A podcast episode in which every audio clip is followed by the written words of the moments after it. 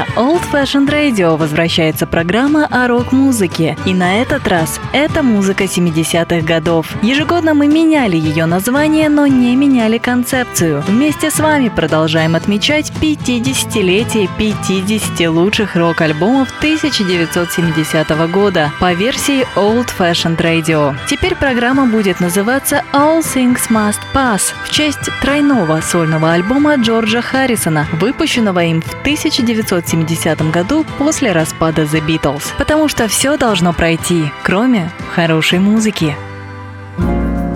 Спонсор подкасту програми 32 Jazz Club.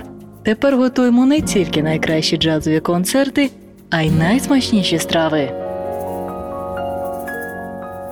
Приветствую всех слушателей Old Fashioned Radio. Меня зовут Артур Ямпольский. Вы слушаете 34-й по счету подкаст с записью программы All Things Must Pass.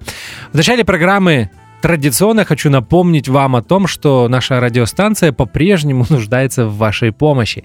Если вам нравится то, что делает Old Fashioned Radio, то на нашем сайте с очень простым адресом ofr.fm есть кнопка Donate, нажав на которую вы попадете на страничку оплаты. Уверен, что вы сразу поймете, что делать дальше. Огромное спасибо всем тем людям, которые продолжают нам помогать. Переходим к теме программы. 34-й выпуск будет посвящен 50-летию одной из наверное, самых важных пластинок 1970 года, а именно второму э, студийному лонгплею группы Black Sabbath Paranoid. Этот альбом вышел 18 сентября 1970 года на лейбле Vertigo Records. Продюсером выступил Роджер Бейн, он же продюсировал и дебютный альбом Black Sabbath, который мы слушали в All Things Must Pass несколько месяцев назад. Пластинка Paranoid была записана в двух лондонских студиях Regent и Island – за пять дней э, в период с 16 по 21 июня 1970 года. Ну что же, начинаем слушать Paranoid, это Black Sabbath, и первый трек на этом знаменитом альбоме называется Warpix. Warpix.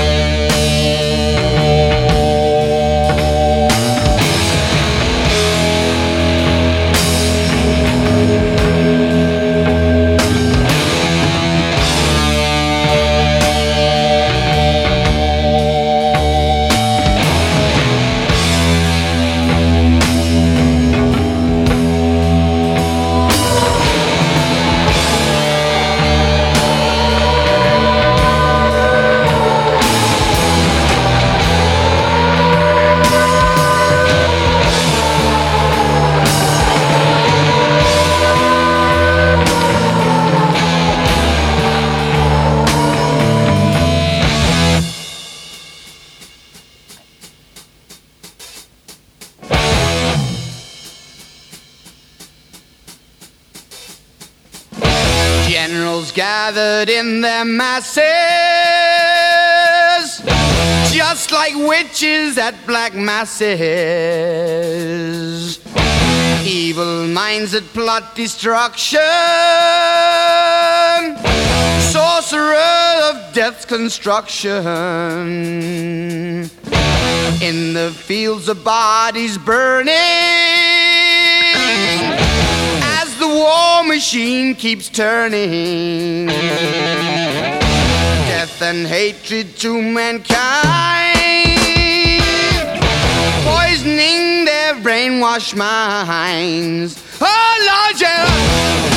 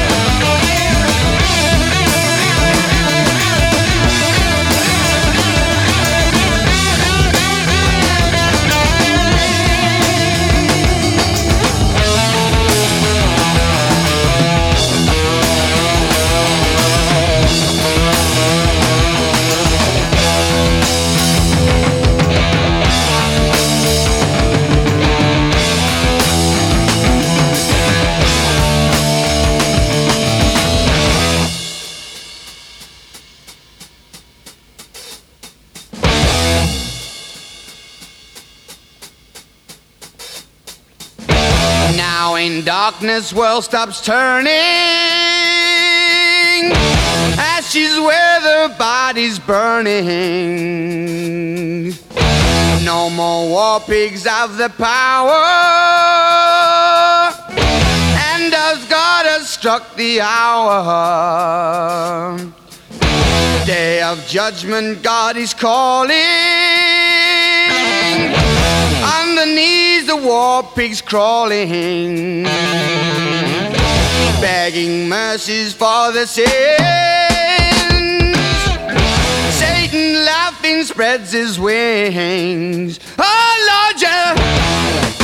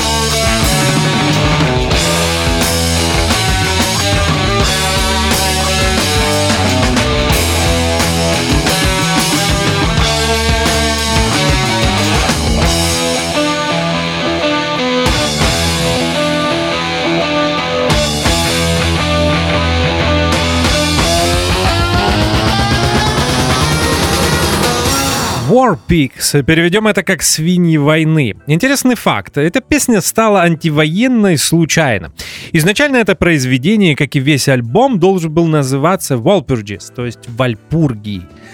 Но из-за тех скандалов, э, связанных с имиджем группы, лейбл Vertigo, да и сами музыканты решили отказаться от этой идеи. К этой теме я еще вернусь сегодня в, пар- в программе. Дело в том, что слово Walpurgis чем-то напоминает War Pigs, поэтому мы так и решили назвать эту песню. Переписали текст, добавили несколько антивоенных э, строк, и с тех пор War Pigs — антивоенная песня. Теперь о самом произведении, я имею в виду о муз- музыкальной части этого произведения. Самая длинная песня на альбоме, звучит она больше 8 минут, состоит из множества частей и секций. Э, Томми Йоми, гитарист группы, играет два соло, причем в первом э, там две или три соло гитары, много раз об этом говорил, в те годы это было модно, когда гитарист несколько раз накладывал э, гитарное соло друг на друга. То есть кажется, что такой, создается такой эффект, как будто в этом произведении одновременно солируют три гитариста. Очень хорош Оззи Осборн. Никогда не был большим фанатом его вокала, но здесь он прям совсем хорош. Ну и, конечно, Билл Уорд, барабанщик, фанатом которого я являюсь, обязательно вернусь к Биллу Уорду еще раз сегодня в программе.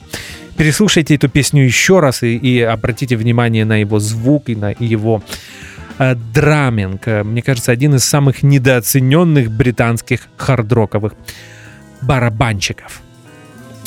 Теперь об альбоме Paranoid. Э, появился он в сентябре 70-го года, об этом я уже говорил в начале э, программы. В Великобритании попал на первую строчку британских чартов. Э, спустя несколько месяцев этот альбом появляется в США и попадает на 12-ю строчку списка Billboard. На данный момент у альбома 4 платины, то есть более 4 миллионов проданных экземпляров. Сделаю признание. Понимаю, что этот блог будет самым длинным, но это, наверное, логично, потому что и сама песня самая длинная на этом альбоме. По-настоящему я люблю только два первых альбома группы Black Sabbath. Интересно, что оба этих альбома стали частью программы All Things Must Pass в 2020 году. Попытаюсь объяснить, почему. Да, на полках у меня есть все диски, вся дискография группы Black Sabbath, 8 альбомов, изданных в период 70 по 78 и пластинка, если мне не изменяет память, 2013 года 13. Но, обращаю ваше внимание, только альбомы с Оззи Осборн. Для меня работы с Ронни Джеймс Дио, с Яном Гилланом или еще кто-то там пел в 80-е, в 90-е абсолютная дикость. Не то чтобы я был большим поклонником Ози Осборна. Сольная дискография Ози — это такой хороший пример, почему я не люблю хэви-метал как э, жанр. Но э, речь не об этом, речь не в вокалисте и не в голосе Ози Осборна. Для меня всегда любая группа — это такой некий живой организм. Убери одного участника и пропадет магия. Мне кажется, именно это и произошло, когда трое участников группы Black Sabbath уволили к тому моменту э, алкоголика Ози Осборна из группы. Ну, не знаю, мне кажется, это очень странное решение. Вы практически 10 лет вместе, вы записали 8 очень успешных пластинок, которые продаются многомиллионными тиражами в Европе, в Америке, в Великобритании. Вы увольняете вокалиста, своего фронтмена, одного из композиторов, приглашаете другого и оставляете тоже название. С другой стороны, это говорит о тех высоких, в кавычках, отношениях, которые были между участниками группы Black Sabbath. Как пример приведу то, что происходило в 2000-е и в 10-е годы, когда группа Black Sabbath ездила, давала концерты без э, Билла Уорда, их оригинального барабанщика. Это был такой небольшой скандал, э, причиной которого, как я понимаю, было то, что Оззи Осборн, Томми Йоми и Джерри Батлер э, не хотели платить четверть доходов э, Биллу Уорду.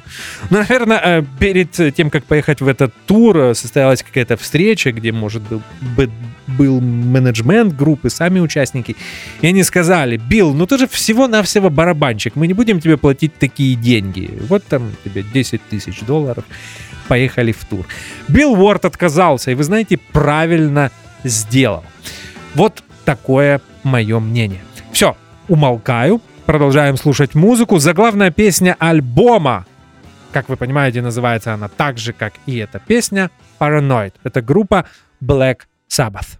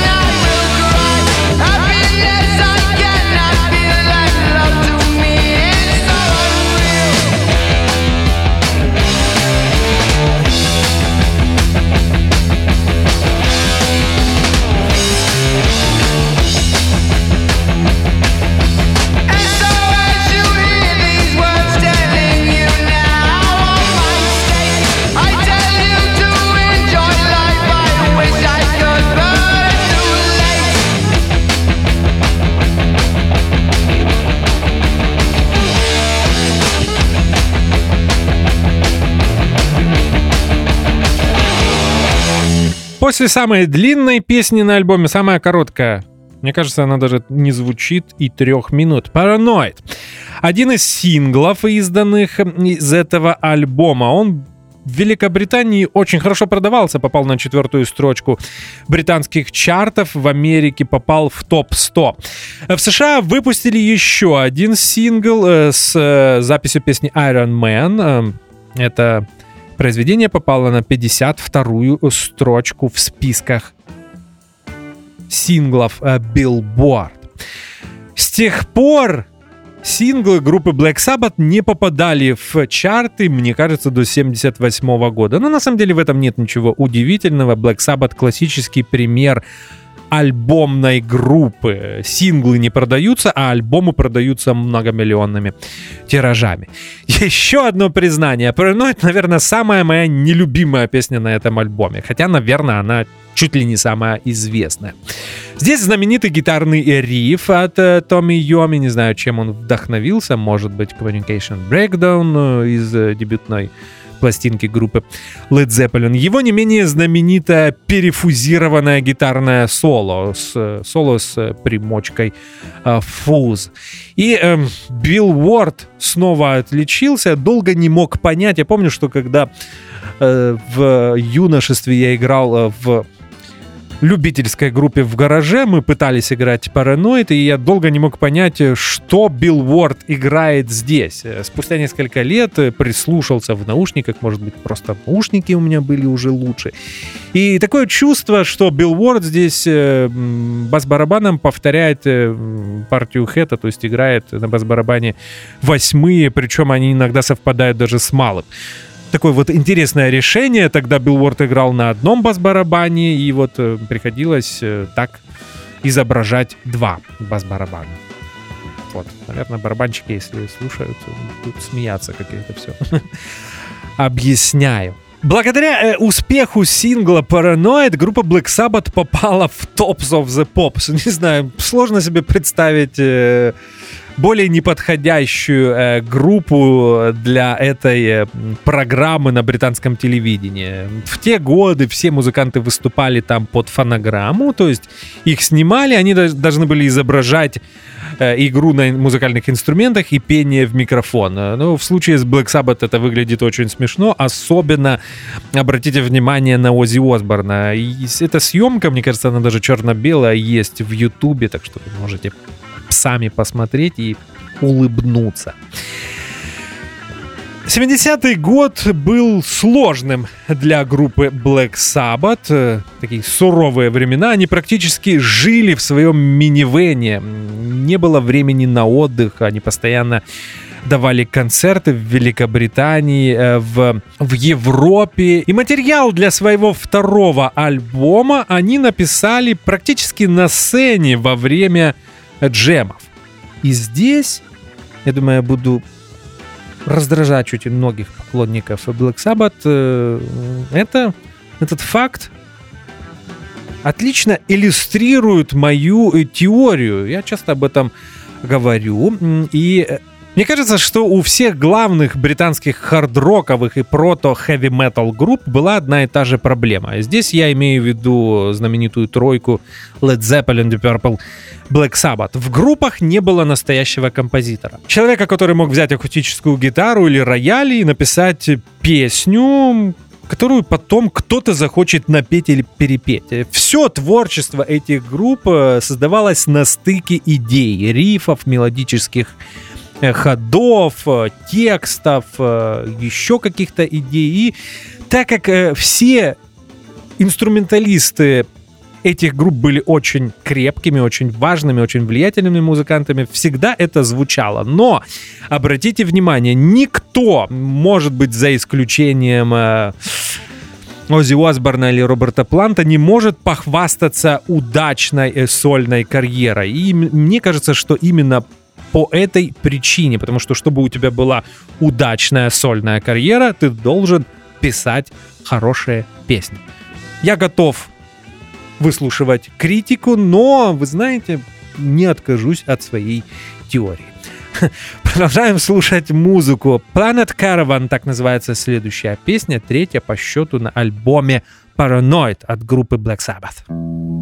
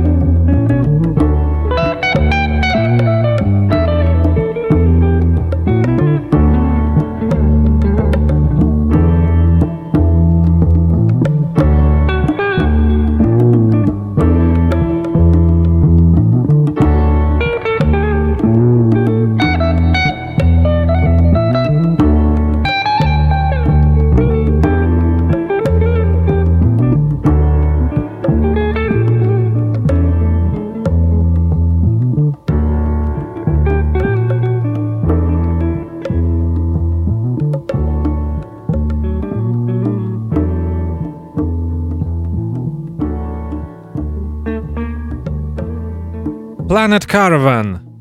Одна из моих самых любимых песен на этом альбоме. Оззи Осборн поет через динамик Лесли, поэтому такой вибрирующий эффект. И Томми Йоми играет, наверное, чуть ли не лучшее свое гитарное соло на этом альбоме.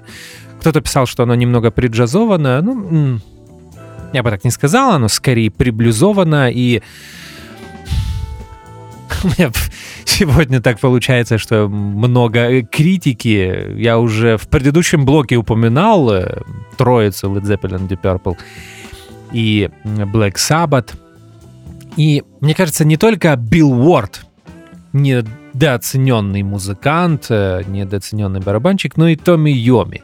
Обычно, особенно если речь заходит о постсоветском пространстве, то у нас практически, наверное, главный гитарный герой всех времен и народов — это Ричи Блэкмор. Никогда этого не понимал. Как мне кажется, Томми Йоми в разы более интересный. И как и по игре, так и по звуку. Ой, могу себе представить, если меня слушают фанаты Ричи Блэкмора. Все, об этом больше не оговорю. Я обещал вернуться к теме демонов и возвращаюсь. После выхода первого альбома группы Black Sabbath пресса демонизировала группу. Это было связано с текстами, это было связано с названием и с имиджем группы. Опять же, об этом я уже говорил в предыдущей э, программе. Вокруг Black Sabbath начали появляться очень странные личности. Ну, например, Алекс Сандерс главный ведьмак Великобритании. Он написал менеджменту Black Sabbath и пригласил группу выступить в Стоунхендже и отпраздновать Вальпургиеву ночь. Группа отказалась, и Александрс проклял их. Вот такие э, страсти бурлили вокруг Black Sabbath в те годы. Отец Оззи Осборна, узнав об этом э, печальном факте, решил сделать для них распятие. И с тех пор участники группы Black Sabbath, Оззи Осборн, Томми Йоми, Джизер Батлер и Билл Уорд ходят с огромными крестами на груди. Э, вот так они повлияли на весь хэви-метал. С тех пор участники хэви-метал группы ходят вот с такими крестами. Я не знаю, наверное, я все упрощаю, но небольшой специалист э, по хэви металу с юмором отношусь к этому жанру. Опять же, прошу прощения. Возвращаемся к музыке. Iron Man, так называется следующий э, трек на этом альбоме. И напомню, что эта песня выходила на сингле в США. Iron Man, Black Sabbath.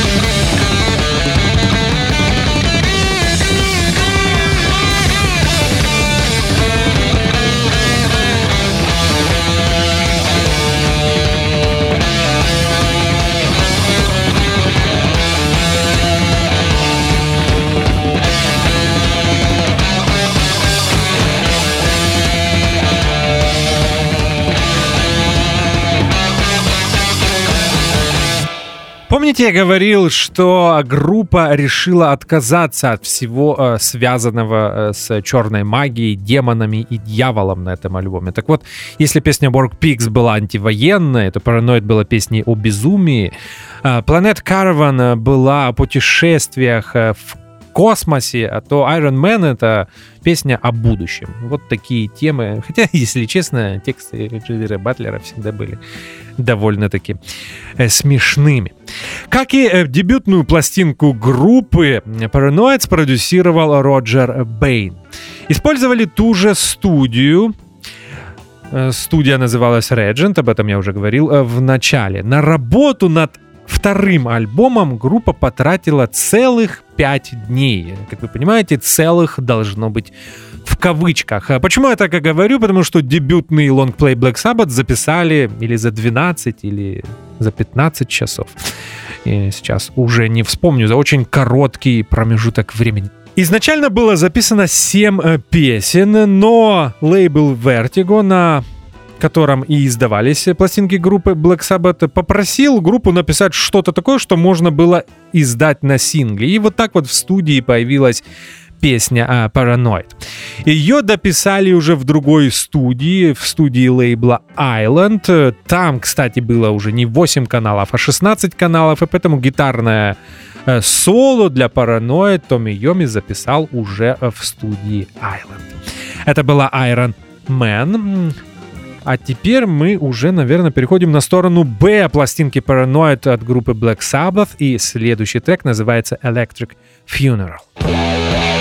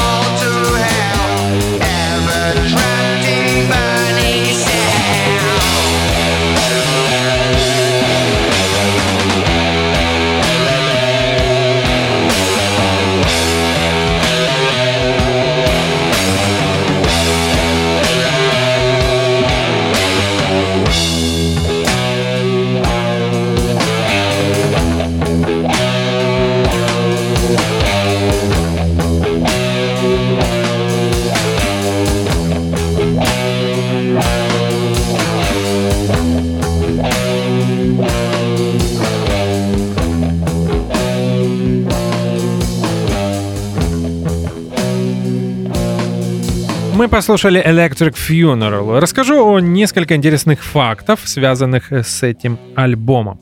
В США эта пластинка появилась в 1971 году, в январе 1971 года. Еще один факт. Где-то я прочитал, что оба альбома Black Sabbath, изданные в 70-м году, вошли в конце года в топ-20 самых продаваемых пластинок в Великобритании. Очень классный результат для новой, никому неизвестной а, группы.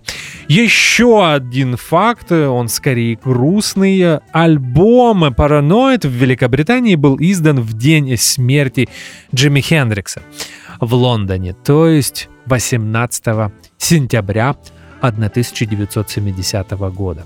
Кстати, так получилось, что программа All Things Must Pass с альбомом Paranoid выходит 17 сентября 2020 года, то есть за день до официального юбилея этого альбома. А мы продолжаем слушать музыку Hand of Doom. Не самая известная песня на этом альбоме, но при этом одна из моих самых любимых. Hand of Doom — это группа Black Sabbath.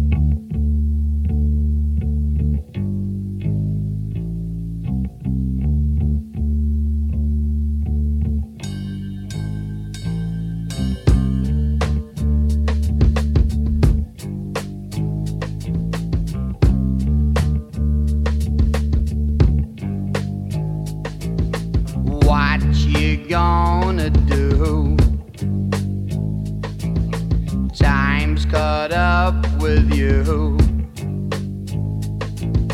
Now you wait your turn.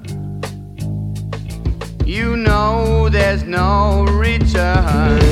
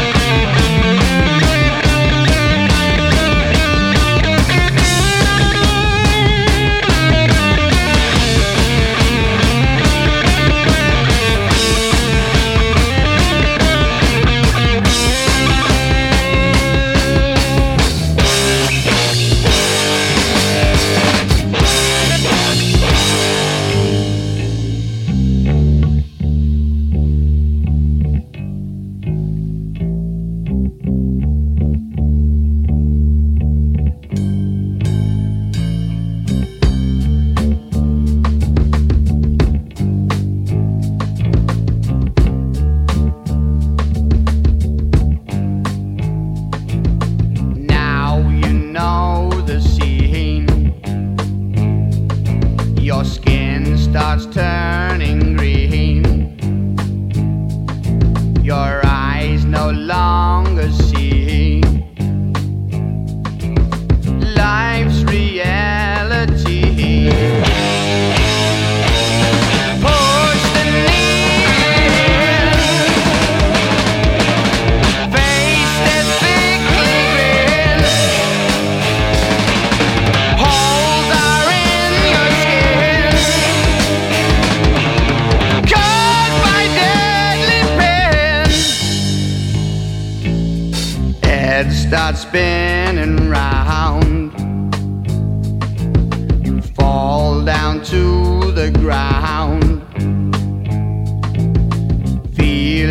body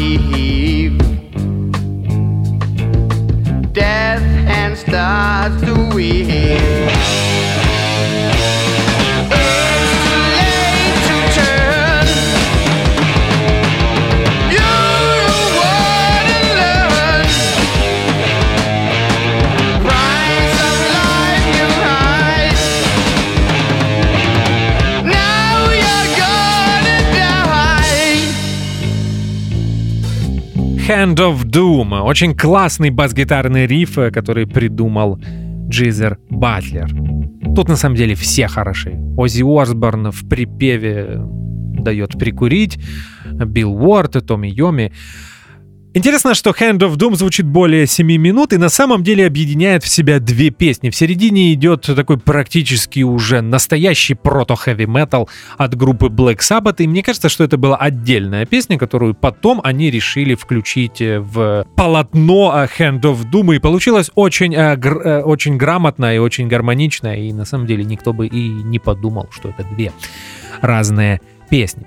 Поговорим о музыкальной стилистике. Я так понимаю, что участники группы Black Sabbath э, учли ту критику, э, которая появилась во многих изданиях, эм, и в которой многие не очень хорошо отзывались о том джеме, который был записан на стороне Б дебютной пластинки э, группы. Речь идет о песне Warning, звучит она, мне кажется, больше 10 минут, э, и там Томми Йоми играет, наверное, все, что он знал к 70-му году. Ну, я, конечно, шучу. Вы знаете, я не отношусь к критикам э, этого джема. Мне он нравится, может быть, потому что я люблю Томми Йоми. Ничего лишнего в этих э, 10-минутных а в этом 10-минутном треке я не слышу. Хотя гитарное соло занимает, наверное, чуть ли не половину из этих 10 минут. Но, тем не менее, Томми Йоми учел эту критику, поэтому э, вся музыка на Paranoid такая более выдержана э, в песенном формате. Хотя, опять же, как в случае с Hand of Doom, все песни, кроме Paranoid, состоят из множества частей.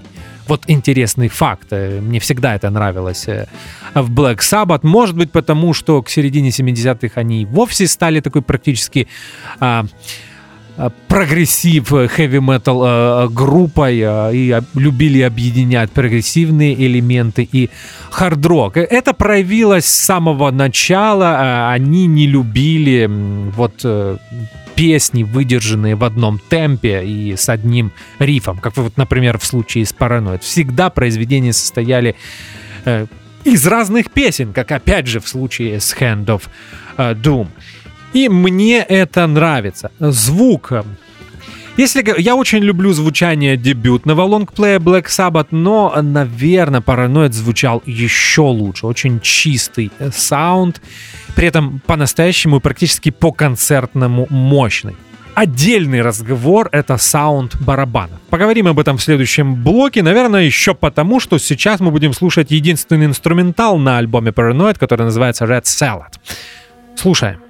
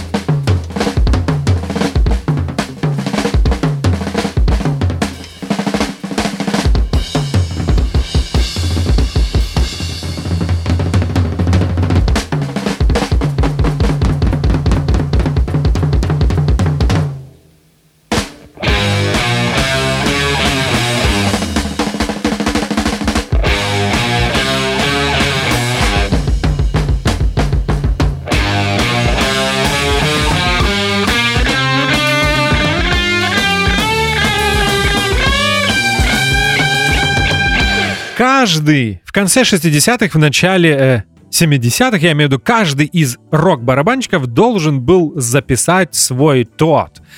Знаменитый инструментал Джинджера Бейкера из дебютной пластинки группы Cream, которая называлась Fresh Cream и появилась в конце 66 года. Но э, так получилось, что инструменталы это были записаны, но никто из этих барабанщиков не продумывал свои барабанные соло, то, как это делал Джинджер Бейкер. А если вы послушаете Бейкера, то должны будете заметить, что все его соло были на самом деле продуман, продуманными, они состояли из нескольких частей, и эти сегменты Джинджер Бейкер репетировал и явно, более того, даже, наверное, сочинял, если так можно сказать, об игре на барабанах. То а здесь э, Билл Уорд решил э, не париться. Извините за такое слово, он сыграл такое традиционное для многих рок-барабанщиков тех лет э, соло «Куда попаду». Вот э, такая критика барабанного соло Билла Уорда. При, при этом э, мне очень нравится этот инструментал, классный запоминающийся риф, хорошее соло играет э, Томми Йоми и просто потрясный звук барабанов от Билла Уорда. Вот теперь мы должны об этом поговорить. Я обещал, что этот разговор состоится. Установка Билла Уорда на дебютном альбоме Black Sabbath звучала без преувеличения просто волшебно, как и его игра. Она была немного преджазованной, может быть, не а, в такой степени, как у Яна Пейса из группы Deep Purple, но тем не менее слышно, что Билл Уорд также немного знаком с джазовым драмингом. То здесь на альбоме Paranoid барабаны звучат просто потрясно. Есть фото э, с э, сессии звукозаписи для этого альбома, и там Билл Уорд э, сидит в наушниках за своей традиционной трешкой, как принято это у барабанщиков называть установку, состоящую из малого и двух томов. И вы просто вы послушайте эту игру, послушайте звучание этих томов, Э, сразу вспоминаешь тех барабанщиков, которые были в 80-е, в 90-е или сейчас, у которых томов может быть и 5, и 6, и больше, а слушать это все неинтересно. А вот здесь человек, играя практически на джазовой установке с двумя томами, создает такое плотное, интересное э, звучание, заполняет собой практически все пространство и для меня этот альбом один из классических э, рок-барабанных альбомов. Если вы рок-барабанщик, если вы увлекаетесь олдскульной рок-музыкой, вы обязательно должны послушать внимательно этот альбом, как и первый альбом Black Sabbath, и обратить внимание на Билла Уорда и его игру на барабанах. Я думаю, что вспоминал об этом в предыдущей программе, когда мы слушали дебютник э, Black Sabbath. Еще раз скажу, может быть, э, среди наших слушателей сегодня есть непостоянные а, слушатели, те, которые не слышали этой программы. Есть отличная запись концерта. Одна из немногих сохранившихся записей э, от раннего Black Sabbath. 70-й год всегда было принято считать, что это концерт в Париже, но я выяснил, что это не так. По-моему, это все-таки Бельгия или Брюссель или еще какой-то бельгийский город. На самом деле неважно, где э, была сделана эта запись, это европейский тур 70-го года. Мне кажется, группа на пике, на абсолютном пике вот своего раннего э, звучания ранней манеры игры. Потом Билл Уорд поменяет свою манеру игры, как и саунд своих барабанов, и, как мне кажется, не в лучшую сторону. Я большой фанат его, стили, его стиля 70-го года. Найдите в Ютубе концерт в Бельгии и посмотрите на его игру. Опять же, он играет там на э, джазовой трешке. Мне кажется, у него всего два тома, небольшая бочка, чуть ли не 20 дюймов. Ну, может быть, максимум 22, но в любом случае это не 26 дюймов. Э, бас-барабан у Джона Бонома. И при этом на концерте тоже потрясающий звук. То есть дело было и в барабанах, ну и, конечно, в звукоизвлечении Билла Уорда. Прошу простить меня не барабанщиков, но я говорил о том, что я всегда был и остаюсь барабанщиком-любителем, поэтому, конечно, всегда интересно поговорить о драмерах, а я без преувеличения считаю Билла Уорда одним из лучших рок-барабанщиков не только в Великобритании, но и вообще рок-музыки конца 60-х, начала 70-х годов. Вот знаете, что вспомнилось сейчас? Есть такой э, потрясный драмер, американский, он из Нового Орлеана, штат Лу- э, Луизиана. Зовут его Стэнтон Мур. Это один из э, самых видных ныне специалистов по новоорлеанскому драмингу, по фанку, по ранней новоорлеанской э, музыке. Так вот, э, когда-то, наверное, это было в Ютубе, я смотрел его э, видеошколу, где кроме Зибагу Моделиста и других э, барабанщиков из Нового Орлеана, Эрла Палмера, он вспоминает рок-барабанщиков. Так вот, две фамилии, о которых он, которые он упоминает, это Джон Боном и Билл Уорд. И он также говорит, что мне кажется, что Билл Уорд очень недооценен. Там он играет э, знаменитый рок-шаффл в, в, в версии Билла Уорда и часто говорит, что я его использую в той музыке, которую исполняю, а исполняет он совсем не хард-рок и не рок-музыку, он исполняет такой современный фанк э, и современный R&B. Это я рассказал к тому, чтобы вы понимали, что не только я считаю Билла Уорда недооцененным барабанщиком. А мы постепенно уже приблизились, на самом деле, к завершению. Сейчас прозвучит заключительный трек на альбоме, восьмой по счету, но он называется «Fairies Wear Boots».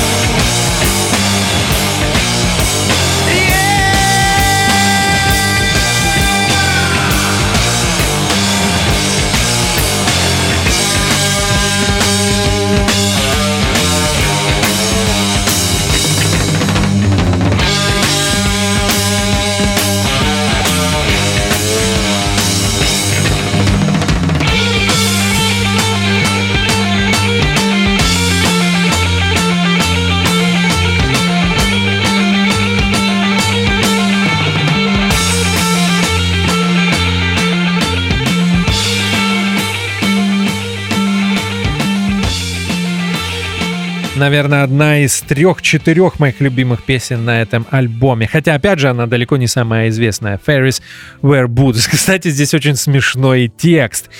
Речь идет о том, что главному герою этой песни в окне чудятся то ли гномы танцующие, то ли молодые девушки в сапогах скинхедов. Э, ему это надоедает, он идет к доктору, доктор его обследует и говорит, чувак, да все, чем ты занимаешься в жизни, это э, пьешь, куришь траву и глотаешь таблетки. Конечно, тебе чудится что-то странное. Вот такой текст.